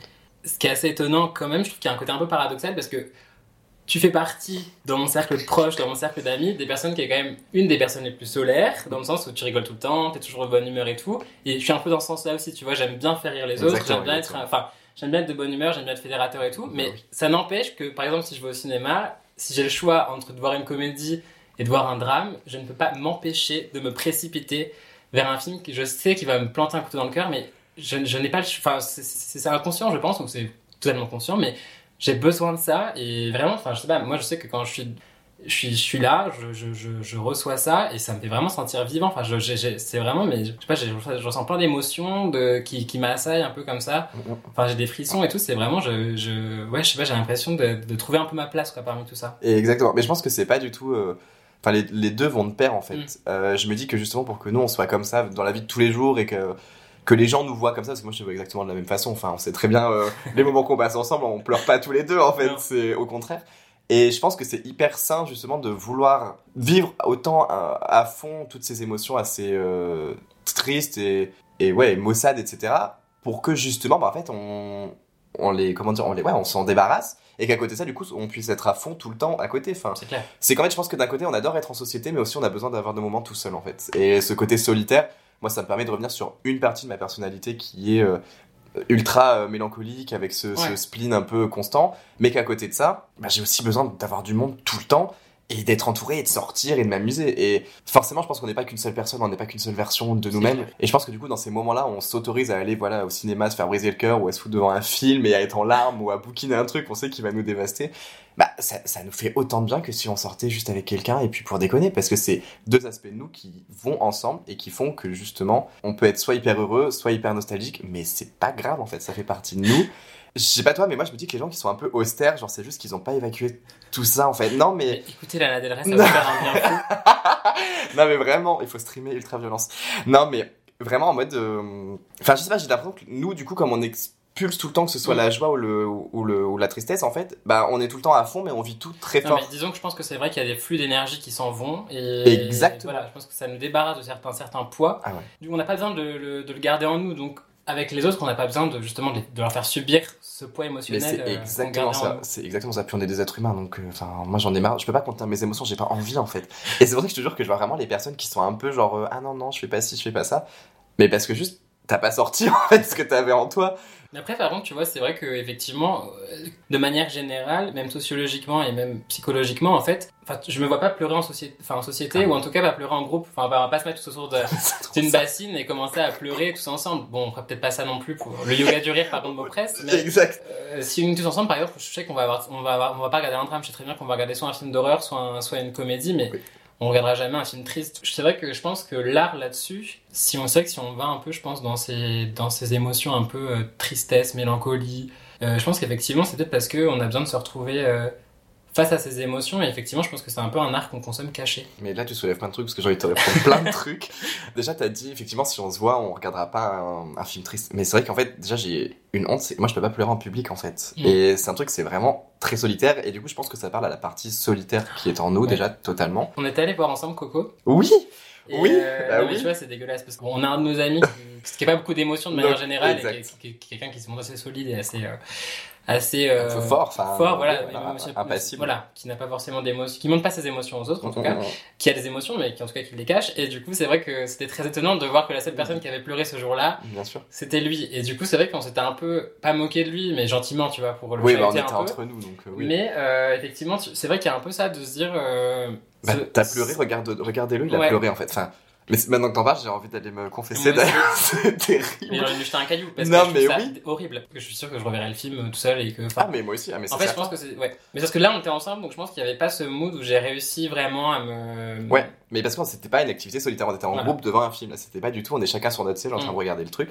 Et mais moi je pense que j'ai déjà eu du coup des espèces de traumas en fait où à l'époque où j'ai dû pleurer devant des gens, ils ont dû me dire mais t'es ridicule et c'est Ouais. pour ça qu'en fait je le fais plus. Et moi c'est vrai que je ne m'autorise pas à pleurer devant les gens. Alors que j'aime bien pleurer quand je suis tout seul, hein, vraiment. euh. Enfin moi genre, on a, j'habite avec un de nos amis, il me dit que je pleure pour rien, mais c'est vrai en fait. Il y a des fois je suis tout seul et enfin je, je, je pleure pour rien du tout. Mais c'est vrai qu'en groupe, même au cinéma, pourtant t'es dans le noir et tout, tu peux. Ouais. Mais je peux pas. Moi c'est un truc. euh, Ce qui est bizarre, c'est que t'es à la fois dans le noir, mais que t'as quand même la lumière Oui. de ce que te renvoie le film. Oui, oui. Qui fait que t'es à la fois caché et en même temps t'es en pleine lumière dans le sens où, à tout moment, en fait, en plus, suivant l'angle des sièges et tout, bah, Exactement. Les gens vont aussi au centre de l'attention, ouais. Exactement. Mais moi, je me rappelle, genre, pour euh, 120 battements par minute, que j'avais été voir au cinéma, il y a plein de gens qui étaient en larmes dans la salle, Ouais. genre, je les entendais pleurer. Et j'avais envie de pleurer, tu vois, j'aurais pu, genre, tout le monde était euh, dans ce mood. Bah non, impossible. J'arrive pas, en fait, je peux pas. En fait, j'ai l'impression qu'on se dévoile vraiment, tu vois, dans ces Mhm. cas-là, c'est comme je disais, c'est un truc, on, se- on se laisse aller, on se dévoile. Et du coup, moi, j'ai pas envie que les gens me voient autant à nu. euh. Enfin, je les connais pas, je suis dans une pièce avec eux, je les connais pas, tu vois. Et, euh, et je peux pas. Et du coup, ceux qui arrivent, moi, je les admire parce que c'est impossible. Après, il y a des, hum, des moments, je sais pas si ça te le fait, toi, parce que là, on parle beaucoup, bon, moi, ça me donne envie de pleurer, la mélancolie hyper euh, triste. Mais moi, il y a beaucoup de scènes de films où, je sais pas, genre, je pense même récemment, genre à Dolan, par exemple, où il y a des moments qui sont assez euh, intenses, mais c'est pas de la nostalgie triste, c'est de la nostalgie un peu joyeuse, en fait, Ah si ouais, je peux dire, carrément. tu vois, de la bonne nostalgie que j'arrive pas à ressentir en temps normal, où ça va me ramener, genre, à des époques euh, de l'enfance Ah ou de l'adolescence que j'avais un peu oublié. Et en fait, c'est des moments qui sont quand même restés inconsciemment, je pense, qui sont ancrés. Et du coup, ça va me rappeler, genre, il y a des couleurs ou des ambiances qui vont me ramener à des trucs. Et euh, genre là, je sais pas, genre, ça fait penser, genre, par exemple, à des, des moments de- quand j'étais petit chez ma grand-mère, par exemple. Tu vois, il y avait des scènes de Dolan où c'était vraiment, ah ouais. Bah, dans son dernier film, euh, moi, enfin, de toute façon, on dit forcément, il y a, y a pleuré de tristesse, mais il y a aussi pleuré de joie. Exact. Et je pense qu'il y a un entre-deux qui fait que, euh, effectivement, ça peut ramener des souvenirs, donc forcément, c'est c'est- remuer le passé, ça fait forcément ressortir ses émotions, Mm, mm, mais c'est mm. pas forcément négatif. Exactement. Mais c'est vrai que, par exemple, bah, dans son dernier film, qu'on n'a pas forcément aimé ou qu'on a aimé, on a émis quelques réserves, ça, on est d'accord. Mais euh, il y a des scènes qui sont très belles et euh, moi je pense notamment à une scène dans la salle de bain Moi qui aussi, est juste pareil. fabuleuse Ouais, euh, avec euh, la mère et les deux fils qui est juste euh, extraordinaire Et c'est parce que exactement elle ça. y représente plein de choses et qu'il y a euh, une certaine proximité enfin je trouve que c'est très visuel très symbolique. Exactement, et ce que je veux dire, du coup, dans cette scène, il n'y a même pas de mots, en fait, que, c'est que des regards et des, des sensations, en fait, des couleurs, des jeux de couleurs, etc. Et même avec ça, moi, il me ramène à des trucs, en fait, que je pensais pas, et du coup, je me dis, mais attends, mais moi aussi, j'ai l'impression d'avoir vécu ça, ou alors j'ai l'impression, parce que du coup, c'est un souvenir et je me le suis un peu réinventé, mais je trouve que c'est hyper beau de voir ça en vrai, de se dire, c'est pas que dans ma tête, en fait. Mm. Je suis pas tout seul, et c'est pas que moi qui me, qui m'invente des films. Et, euh, du coup, merci, euh, Xavier Dolan, juste pour ça. Mais, euh, mais non, non, et c'est vrai que du coup, moi, il y a cette forme aussi de nostalgie joyeuse que je ne connais pas dans la vraie vie, parce que sinon, enfin, c'est plus de la tristesse en fait que j'ai quand on va me rappeler quelque chose. J'ai plus de mal, moi, franchement, à, l'avoir, à avoir la mélancolie joyeuse, faudrait que j'apprenne. Bah, le problème étant que euh, je trouve se rappeler des bons souvenirs tu vois quand c'est avec des personnes qui sont encore présentes Oui. je trouve que c'est assez facile oui, Euh, mais là, ce serait pas trop de la mélancolie pour moi, ce serait juste un souvenir, tu vois. ouais, c'est- Euh, tu vois, se dire que le- c'était un beau passé, que, mais que Oui, tu vois potentiellement, ce qui s'est passé peut toujours se, peut toujours se reproduire. et que, exactement. en fait, on a vécu quelque chose, mais ce qui va se passer est encore plus beau. Alors C'est que là, ça. la différence, quand c'est avec des personnes avec qui tu as vécu des très bons moments, euh, qui sont effectivement, bon, qui sont forcément liés à la mélancolie, mais et tu sais que soit tu ne les reverras plus jamais, Mm, mm, mm. soit tu les reverras, mais dans des conditions euh, totalement désastreuses. Exact. Euh, soit tu n'as plus aucun lien avec ces personnes-là. C'est vrai que du coup, même si les moments étaient très beaux, c'est difficile d'en garder euh, une vision euh, totalement enfin rose avec une pellicule Ah, magnifique. euh, voilà, c'est qu'en fait le moment il était beau, mais bon, les événements qui sont Mm, passés mm, mm. derrière l'ont un peu. euh, Et ça, c'est, mais donc ça, ça a été vrai avec Dolan. Et là, je suis en train de penser à un truc, genre l'album de Lord Mélodrama, genre qui est hyper. euh, Enfin, il y a- c'est hyper intense parce qu'il y a plein d'émotions euh, quand euh, on est en train de passer de l'âge adulte, à la- de l'âge euh, ado pardon à l'âge adulte et euh, toutes les émotions hyper confuses qui s'y passent. Mais elle, je l'associe pas du tout à la tristesse par exemple. C'est assez genre quand j'y pense, je voyais une ambiance genre coucher de soleil un peu ouais. et- et, la nostalgie joyeuse en fait, en mode C'est clair. Genre là, je pense à des films par exemple qui vont te montrer des gens qui ont vécu une rupture et qu'en fait ça va mieux. Et ben moi, je vais me dire, ah ouais, moi aussi, il y a des trucs que j'ai vécu ça, ça, ça. Mm. Je le prends mieux aujourd'hui et sans ça, je me serais pas rendu compte qu'en fait ça va. Et du coup, je vais juste esquisser un sourire parce que je me dis, bah ça s'est passé, c'était très bien et ok. Alors que spontanément dans la vraie vie, je le fais pas en fait. Après, Lord, euh, je sais pas, je trouve qu'elle a, quand même une sorte de, de contrôle et de, de, ouais, de force, quoi. Enfin, la meuf. Bah, elle arrive à faire un truc euh, fabuleux que j'adore dans les chansons et qui se fait pas assez d'ailleurs. C'est comme euh, dernièrement avec euh, Miley Cyrus et euh, Nothing Breaks Like a Heart, c'est qu'ils disent des choses tristes Ouais. sur un rythme qui bouge. Ouais. Et du coup, j'ai envie d'être triste, mais en même temps, je me dis, Jordan, ressaisis-toi parce que là, tu peux danser en fait là-dessus. Et il y a que dans les chansons en fait que tu vis ça, genre dans la vie de tous les jours, tu peux pas être triste et, et heureux en même temps, tu Ouais. vois. Et c'est des moments comme ça qui sont un peu suspendus où tu prends juste toutes ces émotions, tu les accueilles et t'es quand même bien. Et du coup, je trouve ça hyper beau en fait que la musique arrive à faire ça. Donc euh, clairement, euh, oui, c'est un, exutoire, un purgatoire tout simplement. Enfin, genre vraiment, c'est euh, je, sais pas, moi j'ai vraiment cette image de mon intérieur qui va être nettoyé. Je me dis, ok, je suis prêt à accueillir autre chose de mieux. Et puis, bah, enfin, advienne que pourra, quoi. Donc, je sais pas, c'est hyper intéressant, hyper intense. Et c'est pour ça que j'ai trop besoin de tout ce qui est culturel. Enfin, même quand tu sors. Enfin, même, j'avais fait une expo, même au, à Pompidou d'ailleurs. Et c'était pareil, des mots qui étaient affichés, en fait, juste des citations, des trucs. Et j'étais au milieu de cette pièce et j'étais là, bon, retiens-toi de pleurer parce qu'il y a du monde, mais c'est super. Ouais. Et du coup, c'est hyper important de, enfin voilà, d'oser euh, lire des bouquins, voir des films, écouter des chansons qui vont nous, je sais pas, nous, nous dévaster, mais c'est pour le, le positif en fait. Enfin, ouais, je sais pas. ouais. En fait, c'est tri- triste parce que c'est l'interprétation qu'on en fait qui est triste, à part forcément, bon, qu'il y a des gens qui meurent très soudainement dans les films et tout ça. Oui, mais même ça, euh, j'aime bien moi. Moi, j'aime, moi, franchement, je- moi, il me faudrait un truc où le héros meurt tout le temps. vrai. Parce que t'es attaché et à la fin, t'es brisé, t'es vidé, tu sors, t'es. Ah Et puis Non, ça mais c'est vrai, de toute façon, les films comme ça, ou les livres, ou les chansons comme ça, de toute façon, c'est celles qui te marquent le plus, celles qui te restent à vie. C'est les... De toute façon, pour moi, c'est les intrigues, euh, enfin, qui, qui t'ont bouleversé, en fait. Ça, c'est certain. Bah, de toute façon, un des plus grands films, c'est Titanic. Bon, je dis pas que. Moi, Oui, oui, pour ah bah, enfin, oui. c'est hyper cliché de dire que les gens pleurent devant, je pense que c'est le cas, mais bon, c'est pas un film qui m'a bouleversé en soi. Je pense que je l'ai vu, j'étais trop petit, j'ai pas, enfin, j'ai- je l'ai pas Mhm. assimilé euh, comme, il, comme il aurait fallu, mais C'est ça. Bah, euh, moi, Titanic, je l'ai re-regardé euh, il y a quelques années. Je disais, non, non, mais je pleurerai pas. Oui, oui, à la fin, il y avait les premières euh, notes de la chanson de Céline Dion, j'étais en larmes, mais une conne, tu vois, genre, Ouais. je, je m'y attendais pas, mais en fait, c'est quand t'es pris dans le truc, euh, Mm. je suis là, ah oui, d'accord.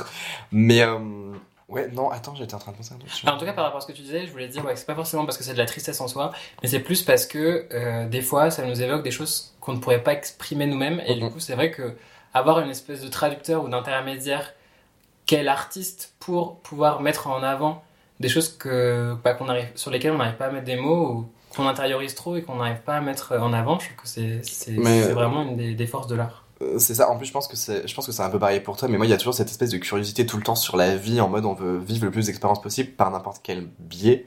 Et du coup, on, c'est, enfin, c'est pas du tout la même chose que sortir ou boire ou aller en voyage, mais je veux dire, même juste le, le fait d'être dans une salle et de traverser autre chose que t'attendais pas, Ouais. bah, ça fait partie d'une quête, en fait, euh, moi, un peu perso et aussi sur, euh, sur, sur l'ouverture au monde, en fait, tout ce que, tout ce que l'extérieur a à m'offrir, en fait. Et du coup, ça, ça en fait partie, parce que je me dis, ah ouais, je- je- comment j'expérimente ça, pourquoi je le vis, qu'est-ce que ça me fait, et comment je m'en sers. Et du coup, comme ça, je pense qu'on se crée aussi des espèces de sentiments, enfin des émotions, euh, souvenirs qu'on pourra ressortir, et si on revit la même situation, du coup, on a, on a vécu ça, on sait ce que c'est, tu vois. Non, mais je sais pas, genre, c'est vraiment une espèce, une espèce de mémoire sentimentale, Oui, en fait. ouais. Et, un euh, peu comme ouais, un, livre d'expérience. Exactement. Et du coup, moi, je veux vivre le plus de nuances possible de toutes les émotions et bah, tous ces moyens-là le permettent en fait. Donc c'est pour ça que je suis euh, tout le temps avide de, de découvertes. Très bien, donc après cette conversation, tu continueras toujours à, à stanner Lana Del Rey Alors, euh, De plus en plus, même tous les jours. Et euh, bah, à regarder des films tristes, hein, de toute façon on en regardera certainement. exactement. ensemble, en se retenant de pleurer, mais oui. et euh, Et euh, est-ce que tu veux que je parle de... Oui, je veux juste terminer sur quelque chose parce que du coup, euh, il y a une phrase qui revient très souvent en ce moment de Angèle qui dit que le spleen n'est plus à la mode.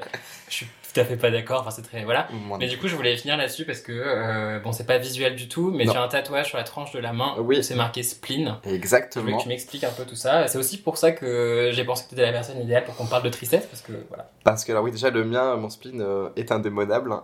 Euh, N'en déplaise à Angèle, euh, ça rejoint en fait totalement ce que je disais au début quand on parlait du contrôle des émotions et de les nommer pour savoir ce qu'elles représentent et pourquoi elles sont là. Et euh, le spleen, c'est qu'en fait, je sais que je l'ai traversé à un moment donné. Je l'avais pas compris à ce moment-là, en fait, c'était l'émotion que j'ai jamais réussi à décrypter.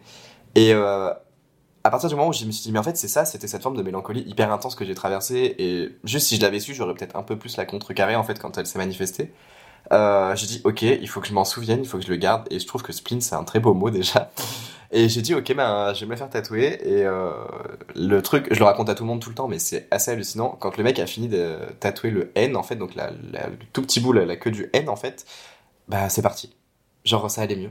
Le, je, je savais que j'avais eu le spleen, que ça allait aller, qu'il était là, et si j'ai besoin je- de m'en souvenir, en fait, il sera toujours là. Et ça fait partie intégrante de moi, donc euh, faut que je fasse avec. Et c'est une façon aussi de l'imposer aux autres en disant, bah, je suis un être sensible, j'ai vécu ça, ça, ça, euh, vous le prenez, vous le prenez pas, c'est pas mon problème. Mais moi, je gère mes émotions, libre à vous d'en faire de même. Non mais ce qui est cool c'est qu'en plus euh, le tatouage sert aussi à canaliser les émotions Ah, et en les gravant ça a un côté thérapeutique et exorcisant euh, Ah, mais pour c'est les certain. émotions. C'est et- certain. Bah, de toute façon, ça- pour moi, je- là, du coup, on parle de tatouage, mais ça rejoint juste le cercle des mots, en fait, tout Ouais, simplement. Et quand, euh, voilà, tu l'as sous les yeux et voilà, tu dis, putain, c'est ça, en fait. Mais moi, quand je me suis dit, c'est ce mot que je vais me faire tatouer, ça m'a fait comme quand j'ai un passage dans, dans un livre, ça m'a fait, waouh, Mm. c'est ça. Et du coup, ben voilà, t'es obligé de le prendre et, euh, et c'est hyper bénéfique, je pense, euh, mentalement. Et puis oui, c'est très thérapeutique, du coup. Mon pansement est toujours sur ma main. Pour finir, je te présente Gaël.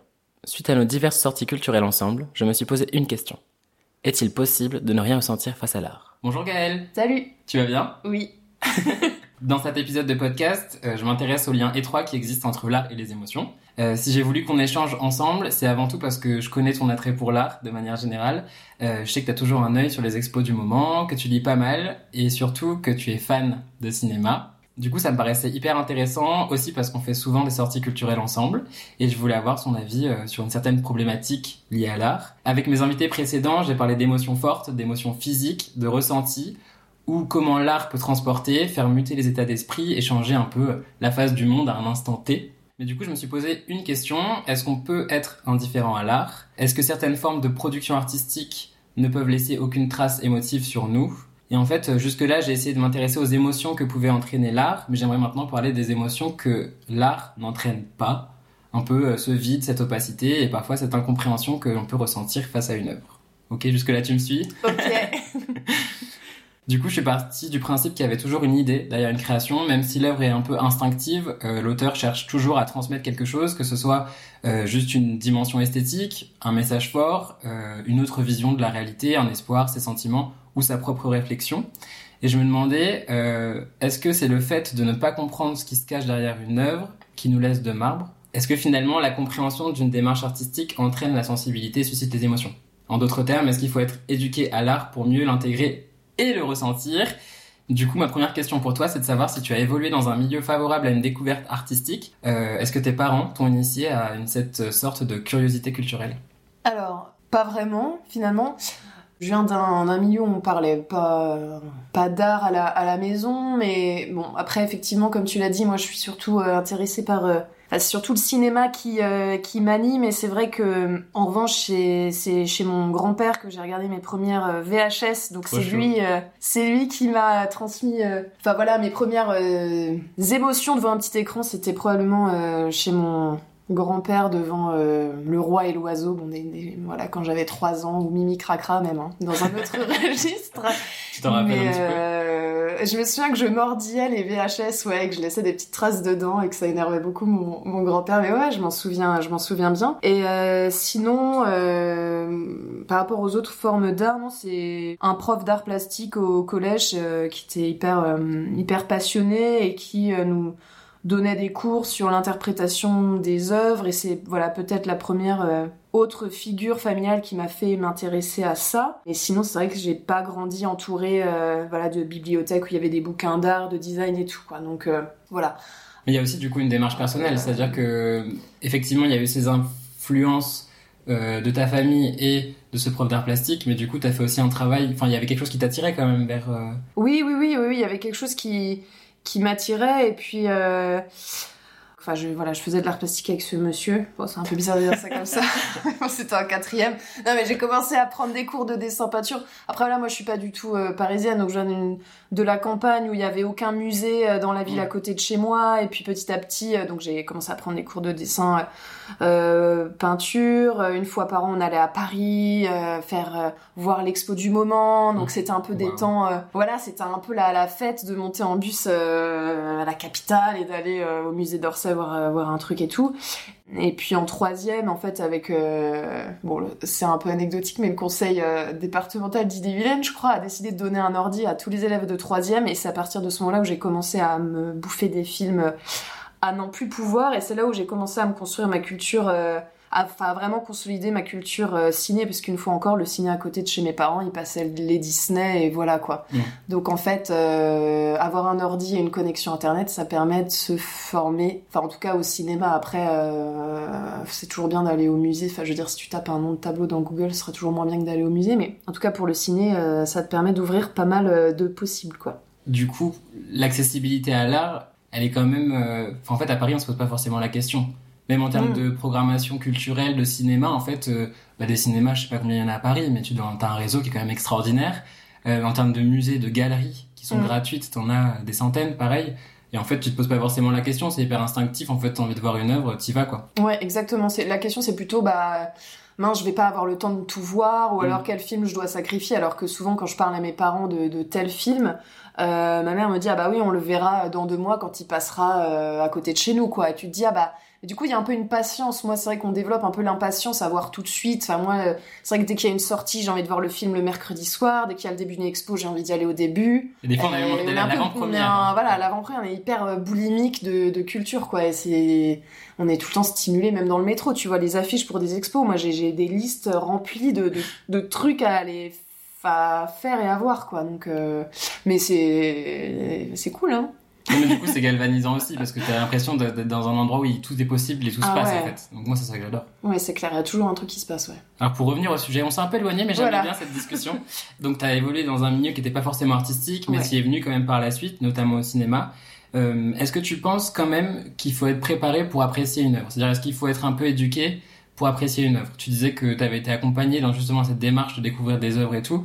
Est-ce que tu penses que si on te parle pas avant du contexte, si on te prépare, ne présente pas forcément l'artiste qui l'a fait, si si on ne parle pas un peu du courant artistique dont, dont l'œuvre découle, est-ce que tu penses que tu peux quand même la comprendre et l'apprécier et en retirer les émotions? Alors, je pense que tu peux apprécier une œuvre si t'as pas forcément le contexte et la connaissance, parce que c'est, enfin voilà, tu, tu crées un peu un imaginaire autour de ça. C'est selon la, enfin voilà, tu vas l'apprécier en fonction de comment tu te sens à ce moment-là, ce que ça t'évoque. Après, je trouve que c'est toujours bien. Enfin, ça aide à comprendre un peu plus en profondeur l'œuvre si t'as un peu plus de contexte autour. Et par exemple, euh, enfin, je suis allée au Grand Palais voir l'expo euh, sur les soviets et l'art. là, Je sais Mhm. plus comment ça s'appelle exactement. Art, euh, art rouge, je crois, un truc comme ça. Et il y avait un tableau, enfin il parlait d'un d'un tableau euh, qui faisait un peu débat. Je me souviens qu'avec, euh, je me souviens qu'un pote de collège en parlait. Il disait que pour lui c'était pas de l'art, c'est un tableau, c'est blanc sur blanc. Je crois Ouais. que c'est de Malevich. Je suis pas sûre du nom, mais ça. je crois que c'est ça. Et en fait, euh, bon bah effectivement, tu prends ce tableau-là, c'est un carré blanc sur une toile blanche. Tu dis bon, euh, what, enfin what the fuck quoi. Et en fait, euh, je me souviens pas exactement du contexte, mais t'apprends que le mec en fait a fait ça un peu en réaction à l'art qui se faisait jusqu'à présent euh, dans l'ex-URSS, un truc hyper. euh, Voilà, en fait, c'est hyper engagé. Alors effectivement, quand on te dit pas ça, euh, tu peux passer devant le truc, te dire bah super, c'est un carré blanc sur une toile blanche, c'est c'est vide de sens. En fait, pas du tout. Après, peut-être qu'il y a des gens qui n'ont pas ce contexte-là et qui apprécient de voir un carré blanc sur un fond blanc aussi. Euh, en fait, ça dépend de ce qu'on recherche. Mais moi, en tout cas, j'ai bien aimé avoir le. Ça m'a permis de redécouvrir cette œuvre sous un nouvel angle parce que je savais que le type avait fait ça en réaction à machin. Donc voilà, pour des œuvres un peu, enfin voilà, où souvent les gens disent mais ça c'est de l'art, moi je pourrais faire pareil. Bah non, tu pourrais pas exactement faire pareil Oui. parce que tu n'es pas Malevich, que tu ne connais pas l'ex-URSS et parce qu'il y a tout un, un truc derrière. euh, bah Moi j'avais envie de parler de- d'expériences qu'on a vécues ensemble. Notamment parler Ouais. d'un peu de danse. Euh, J'ai deux spectacles en tête, un qui s'appelle Flexible Silence de Saburo Teshigawara et un autre qui s'appelle Noé d'une troupe euh, d'un- de ballet qui s'appelait Malandin euh, qu'on a vu ensemble au Palais de Chaillot. Oui, Est-ce que tu te rappelles? Je me souviens très bien de cet endroit. Euh, je sais plus pour toi, mais moi c'était la première fois que j'y allais. Ouais, c'est très beau. hein. Et c'est c'est super, euh, c'est- ça claque parce que voilà, c'est à Troca, donc t'as vraiment l'impression voilà, que tu vas. Ah, c'est un- c'est un peu intimidant. Euh, Non, c'est magnifique. Et puis, euh, et puis en plus, je me souviens qu'on avait réussi à avoir des places tout devant pour Flexible Silence. Donc on était vraiment ravis puisqu'on était à deux mètres. euh. Enfin, moi je me suis dit, alors, on va s'en prendre plein les yeux. Et après, je connais la danse, c'est quelque chose qui. On a moins l'habitude d'aller voir ça. Donc euh, il y avait une curiosité un peu du. enfin, du voilà, médium, du- c'est vrai qu'on n'avait jamais ouais. vu de danse avant. Enfin, moi en tout cas, j'étais pas tout Mm. sensible à ça. Donc, Ouais. euh, Euh, oui, parlons-en, parlons-en. bah, le palais de Chaillot a le mérite de proposer, enfin voilà, de montrer des danses un peu contemporaines, enfin voilà, des danses contemporaines. Je pense qu'on était, en fait, on avait lu le, le pitch un Voilà. peu de, de la danse, quoi, enfin de, de ce, cette pièce, de cette représentation, je sais pas comment on dit, et je pense qu'on avait assez adhéré. Et puis euh, c'était peut-être dans le cas de la semaine pour le Japon, enfin j'en sais rien. En tout cas, on s'est dit bon, allons voir ça. Bah, moi, souvent, c'est vrai que je commence à me méfier quand, quand je suis au ciné ou devant un spectacle de danse, et ça, ça me l'avait, ça, ça me l'avait fait à ce moment-là, quand je commence à penser à ma liste de courses ou à toute autre chose, je me dis, mince, je suis en train de passer à côté d'un truc. Donc, c'était un sentiment un peu grandissant que j'ai eu quand j'ai vu qu'ils commençaient à danser. Et alors, euh, c'est étonnant parce que c'est quand même des gens qui bougent, qui, qui bougent en face de, de toi à deux mètres. Euh, t'es censé euh, être happé dans, dans, dans le truc, mais en fait, euh, au bout d'un moment, ça vous... c'est vrai que moi, ça n'a rien voulu dire pour moi parce que c'était des gestes, mais j'arrivais pas du tout à, à faire le lien dans ma tête euh, entre enfin, ces gestes, qu'est-ce qu'ils voulaient dire. Je...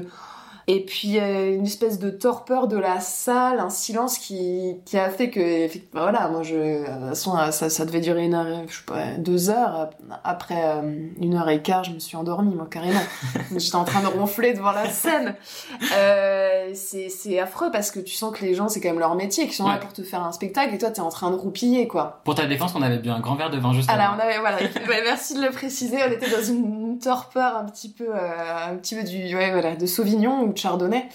Euh, mais euh, ça m'a un peu, en fait, ça m'a un peu peiné parce qu'à la fin, je me suis dit, bah, en fait, j'ai pas, est-ce que, je me suis dit, est-ce que je suis pas assez éduquée pour apprécier ça parce qu'il y avait des gens, euh, parce qu'on s'est réveillé et qu'il y avait une personne à côté de moi qui dormait tout autant, qui s'est mis à applaudir très fort. Je me suis dit, bon, déjà, c'est un peu hypocrite, mais bon, en tout cas, elle avait l'air d'apprécier le spectacle. Et je me suis euh, sentie un peu pas à ma place, en fait, ça m'a un peu dérangé parce que je me suis dit, je- j'ai pas les, les, les clés pour comprendre ça. Et euh, bon, bah, voilà, c'est un peu comme si tu vas au ski et tu sais pas skier et tu te Oui, retrouves à, à pas comprendre, quoi. Mais je suis d'accord. En fait, je pense que quand on est ressorti, en fait, moi, j'avais un peu une idée. Je me suis dit, bah, effectivement, c'est, enfin, une idée globale en me disant, bah, c'est hyper beau, c'est hyper poétique. Mm. Mais en fait, j'avais surtout une énorme frustration de me Mm. dire, j'ai rien compris. Ouais. Et je suis passé totalement à côté. J'avais l'impression d'assister à quelque chose qui ne m'était pas destiné, en Mm. fait. Et, euh, et effectivement, en fait, j'avais un peu de peine qu'on soit au premier rang parce que je me suis dit, on a, enfin, et qu'on soit là parce que j'avais l'impression d'avoir volé la place à quelqu'un en me disant, bah, il y aurait quelqu'un qui aurait Ouais. beaucoup plus apprécié que nous. En fait, j'avais l'impression d'être Ouais. un peu une fraude et d'être Oui, un peu une ça. caricature de nous-mêmes, d'être un peu un Sims qu'on a un peu forcé à être là, mais finalement de pas de pas pouvoir apprécier la chose, quoi. Et puis le pire, c'est qu'on n'a pas non plus détesté, c'est-à-dire qu'on a rien, Voilà. on n'y a rien. Enfin, il y a rien, c'est-à-dire on est rentré, on est sorti comme on est rentré. Exactement. Et euh, ça, c'est c'est affreux parce que euh, tu te dis, euh, on s'est pas du tout dit qu'on avait perdu deux heures de, de notre vie, je pense, mais c'est juste, bah, euh, t'as l'impression que ça t'est passé un peu dans la tête, mais moi j'aime bien aller voir quelque chose ou voir un tableau et, de me sentir un petit peu enrichi euh, par une, ma- d'une manière ou d'une autre. Et là, bah, c'est vrai que euh, c'était là, une absence de, il n'y a pas eu d'impact, quoi. Euh, Enfin bon, tu vois, on aurait fait 10 ans de danse, est-ce qu'on aurait, quelles ça. sont les clés pour Voilà, comprendre la danse en fait? Mm, mm. Et ah oui, et moi il m'est arrivé aussi autre chose à ce propos. J'ai une, une pote qui m'avait offert une place de concert à la Philharmonie pour mon anniversaire, donc on était allés. Et euh, bon, l'endroit est absolument sublime, on est très bien placé. Mais c'était un orchestre, enfin je connaissais, je connaissais pas le nom, puis je m'y connais pas, euh, pas trop en musique classique. Et là pareil, ça m'a refait un peu la même chose, c'est-à-dire que je les voyais bien, je les voyais jouer, c'était beau, mais euh, je pensais à complètement autre chose parce que bah je- j'avais beau me focaliser sur l'instrument, j'étais en train de me dire regarde le violon, machin, ok, essaye, essaye d'en faire quelque chose. Bah je pensais à 10 000 trucs en même temps, j'arrivais pas du tout à être, à être concentrée. Mais à un moment, je, à un moment, je me suis dit bon, est-ce que finalement c'est pas grave? Tu, tu, tu prends un peu ce qu'on te donne, Oui. t'en fais ce que tu veux, tu fais ton prendre. d'émotion. Après, Mm. si t'as, voilà, si, si t'as pensé à ta liste de courses à un moment, c'est peut-être pas grave. Tu peux pas être concentré pendant deux heures sur quelque chose. euh, Ouais. Parce que, est-ce que ça t'arrive de faire ça au cinéma, par exemple? De penser à mes liste de courses? Ouais. Est-ce qu'il y a des films comme ça euh, où tu te sens euh, un peu euh, partir? Oui, quand c'est vraiment euh, un peu lent, ou alors quand, par exemple, quand je vais au ciné euh, directement après, euh, bon bah le travail par exemple, ou quand j'ai pas eu ces périodes de transition. euh, Peut-être pour ça aussi que j'aime bien arriver vraiment et me taper toutes les pubs avant, parce que moi ça te prépare à voir un film. Sinon, quand t'arrives comme ça de but en blanc, t'arrives en retard, le film a un peu commencé, tu t'assois, t'es encore dans ta journée, euh, bah là tu vas voir un film chinois hyper lent de 3 heures. Moi oui, Oui. je pense à ma liste de course parce que euh, parce que mon cerveau aura pas eu le temps de me dire ah bah tu es au déconnecter. cinéma, voilà, Ouais. Prépare-toi. Euh, Je voulais juste ajouter que on peut ne pas comprendre et nourrir une certaine fascination. Je pense à Rammstein parce que moi j'aime- trop et euh, en fait euh, je comprends pas tout ce qui se dit, mais pourtant j'aime trop et je pense que une œuvre peut quand même transmettre une certaine dynamique, une certaine force ou une certaine ambiance et tu peux ne pas forcément l'avoir totalement intégrée, totalement digérée, tu vois. Je pense que ça peut te toucher, tu peux avoir des émotions sans forcément, sans forcément la comprendre ni euh, l'analyser en, tel- en tant que telle, tu vois. Et puis si on se mettait à comprendre toutes les paroles de ce qu'on écoute, c'est clair que en fait on comprend. Enfin moi souvent c'est vrai que je comprends pas trop ce qu'ils disent quoi. Euh, Faut se laisser embarquer par, euh, par, par Oui. l'ambiance. Oui oui puis il y a des choses, il y a des voilà il y a peut-être de- des morceaux de musique ou des ou encore une fois des peut-être des films. T'as une première euh, manière de vivre la musique ou le film, puis t'y reviens six mois, un an plus tard et en fait ça n'aura pas du tout la tu le vivras complètement euh, différemment. Et moi c'est pour ça qu'en fait je j'aime pas forcément revoir les films que j'ai adorés. Parce que euh, j'aime bien garder comme un petit bonbon euh, sucré ce que j'ai ressenti la première fois que j'ai vu l'œuvre quoi en fait. Après bah, tu sais ce qui se passe. Et puis finalement t'es moins surpris t'es moins t'as moins cette fraîcheur de découverte. Bon après pour la musique c'est vrai que bon en fait ce serait triste d'écouter une musique qu'une fois quoi. Mais un film c'est plus long c'est peut-être un peu plus engageant je Ouais. sais pas trop. Puis il y a plus de suspense, quoi. ouais voilà Est-ce qu'il y a des moments où tu as été déçu, euh, en fait, parce que tu avais entendu un énorme flot de critiques positives sur une œuvre ou un ensemble d'œuvres, euh, et qu'une fois face à celle-ci, en fait, t'as pas compris l'engouement qu'elle avait suscité? Alors ça peut être un film, hein, bien évidemment, ça peut être aussi le travail d'un artiste. Bah, Bah. non mais là je, je pensais, mais c'est une autre catégorie, mais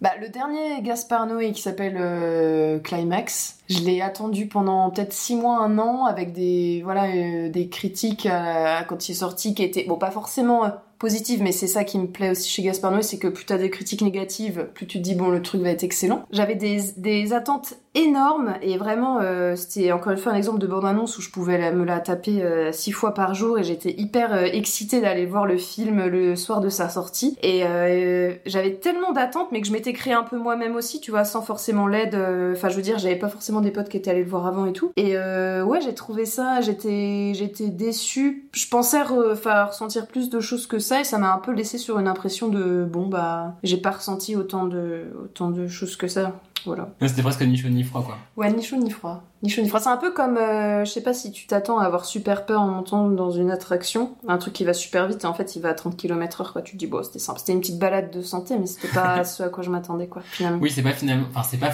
c'est pas ce qu'on pourrait nommer de l'indifférence en tant que tel, mais c'est aussi une question de curseur, c'est-à-dire que Mm. là où t'aurais pu être euh, un level 100, en fait, c'était un level 10 parce que Ouais, voilà, voilà. c'est. Voilà, et tu dis, mal, tu mais- dis dans, dans six mois je l'aurais oublié, Ouais. ça c'est horrible dire ça, je trouve que c'est... Bah si, c'est un peu l'indifférence. C'est horrible. Les- quand les... en fait, Ouais, c'est ça. six mois plus tard, le film va tomber dans ton oubli à toi, enfin dans l'indifférence que, enfin tu tu t'en souviendras pas et c'est affreux. Enfin c'est affreux, c'est Si, si. dommage quoi. Non, mais c'est vrai qu'on a quand même tendance à se rappeler des choses qui ont provoqué des émotions en nous. Voilà, Donc forcément, forte, si, qu'elle soit positive ou négative, mais euh, ouais. donc forcément, si jamais euh, le Mm. film ne t'a pas fait d'effet, il tombe dans l'oubli. Bah oui. Aux Euh, oubliettes. euh, aux oubliettes, au cachot. En parlant de films, est-ce que tu te rappelles de, de, de films que t'as vu, que t'es allé voir au cinéma et où la majorité des personnes quittaient la salle? Moi j'en ai, par exemple. Enfin, moi je sais que j'ai vu Grave et Mm. je pense que j'ai vu au moins une trentaine de personnes partir. ouais, ça m'étonne pas. Et toi? Bah, j'ai l'impression qu'à chaque séance euh, où je vais, il y a forcément une ou deux personnes qui quittent la salle. Parfois, tu sais jamais si elles vont juste euh, faire pipi, tu les vas pas revenir, ou si un coup de fil entre temps. Mais euh, j'étais allée voir au, ouais, au Gobelin The House That Jack Built de, bah ouais, de, de Lars von Trier. Et là, il y a peut-être une quinzaine de personnes qui sont parties, mais pendant Crescendo, non? Crescendo à Ça m'avait fait un peu pareil. Le film montait un peu en puissance, enfin en violence, donc c'est vrai qu'il y a des- un, un point de non-retour, à mon avis, où les gens se sont dit, bon, maintenant, c'est maintenant ou jamais, faut qu'on se barre Henri, quoi. Voilà, c'est- c'est c'est trop. Ce qui était assez, ce qui était assez drôle pendant ce film, c'est que t'avais des, enfin, en fait, tu voyais certaines personnes choquées euh, qui se disaient bon bah Mm. ça, en fait, ça va, bon, ça va rester sur le même ton, ça va rester linéaire.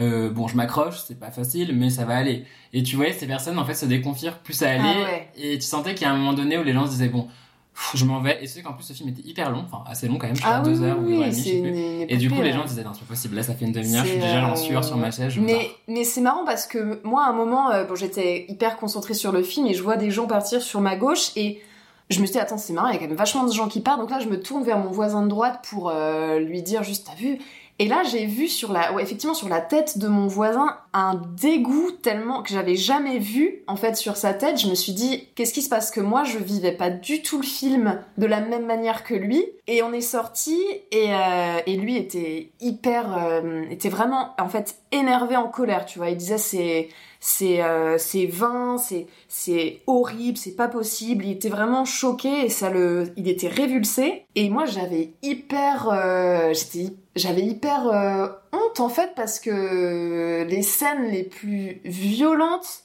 m'avaient tellement, euh, mais la violence, euh, enfin évidemment physique, mais aussi enfin, d'un point de vue un peu, enfin moral, ça passe les limites de, c'est vrai que ça, hum, voilà, il y a des limites à pas, pa- enfin, j'allais dire, il y a des limites à pas exemples, hein. passer, mais en fait. Forcément, dès que ça touche des enfants, c'est vrai que c'est difficile de voir de la violence euh, gratuite comme ça, mais il y, a- plusieurs scènes. Il y a une scène où il y a un mec qui euh, tire sur des enfants à bout portant. Il y a une scène où il euh, il, il un, gamin. Enfin, tu vois vraiment tout. Tu vois ce pauvre gamin qui est déjà euh, qui, est, qui est déjà qui est déjà mort, qui est défiguré. Enfin, c'est vraiment très difficile à, regarder. C'était tellement violent. Le mec était tellement, enfin, je sais pas dans ce qu'il faisait que de, de voir cette violence-là, moi, ça m'a complètement euh, vidé, ça m'a fait un bien. Enfin, je suis sortie, je me suis sentie super légère, comme espèce de catharsis, quoi. Je me suis dit, mais t'es, t'es folle ou quoi? Enfin, ça veut dire quoi? Tu dis, qu'est-ce que ça veut dire que, que t'es une... euh, que tu vas... T'es une... T'es psychopathe, en fait? Tu devrais... T'as l'impression que tu devrais être choqué parce que tu vois euh, ton voisin qui a été super choqué, t'as lu des critiques... euh, euh, de, de, de presse ciné qui, qui ont dit c'est, c'est vraiment c'est une honte et tout de montrer ça et en fait toi t'es juste hyper bien et euh, tu te sens euh, waouh tu te dis bah waouh t'as l'impression d'avoir fait 2 km à la nage quoi et d'être crevé Ce qui est assez marrant dans ton cas, c'est que du coup, t'es pas indifférente par rapport à l'œuvre que l'artiste a créée, Mm. au contraire, mais que t'es plus indifférente à l'émotion qu'aurait dû- qu'elle aurait dû te générer. C'est-à-dire Ouais. que normalement, enfin, je Mm. pense que l'artiste, quand il l'a fait, son but était quand même de montrer quelque chose d'atroce, Mm, mais pour choquer, mm. voilà, il s'attendait à ce que les. Bah, moi, je pense que le but, le but, c'était de faire sortir les gens de la salle, clairement. Je pense. Enfin, je sais ouais je, je pas, sais mais je pas pense que je pense qu'il s'attendait, c'était sûr à 100%. mais ouais tous ces films Et- provoquent quelque chose Et ce qui est assez marrant, c'est que toi, à l'inverse, en fait, t'as été hyper indifférente par rapport à cette violence que, que t'aurais dû ressentir et un peu ce, ce dégoût, en fait. Bah, indiffé- ouais, indifférente complètement la Enfin, même, euh, je trouvais ça assez, assez jouissif et c'est, c'est un peu malaisant, hein, de. Enfin, tu. J'étais la première étonnée parce que moi, je pensais que ça allait me donner envie de vomir ce truc et en fait, euh, j'étais hyper. euh, Comme si j'étais un peu dans mon élément, c'est, c'est abominable. hein. Je pense que c'est un peu une psychopathe. au fond. Ouais, c'est clair. En tout cas, je voulais te remercier d'avoir partagé tout ça avec moi et je voulais juste te poser une dernière question. Est-ce que tu penses, du coup, par rapport à tout ce qu'on a dit, qu'on peut être euh, indifférent à l'art Est-ce que tu penses vraiment, au fond de toi, qu'une œuvre, quelle qu'elle soit, puisse provoquer zéro émotion?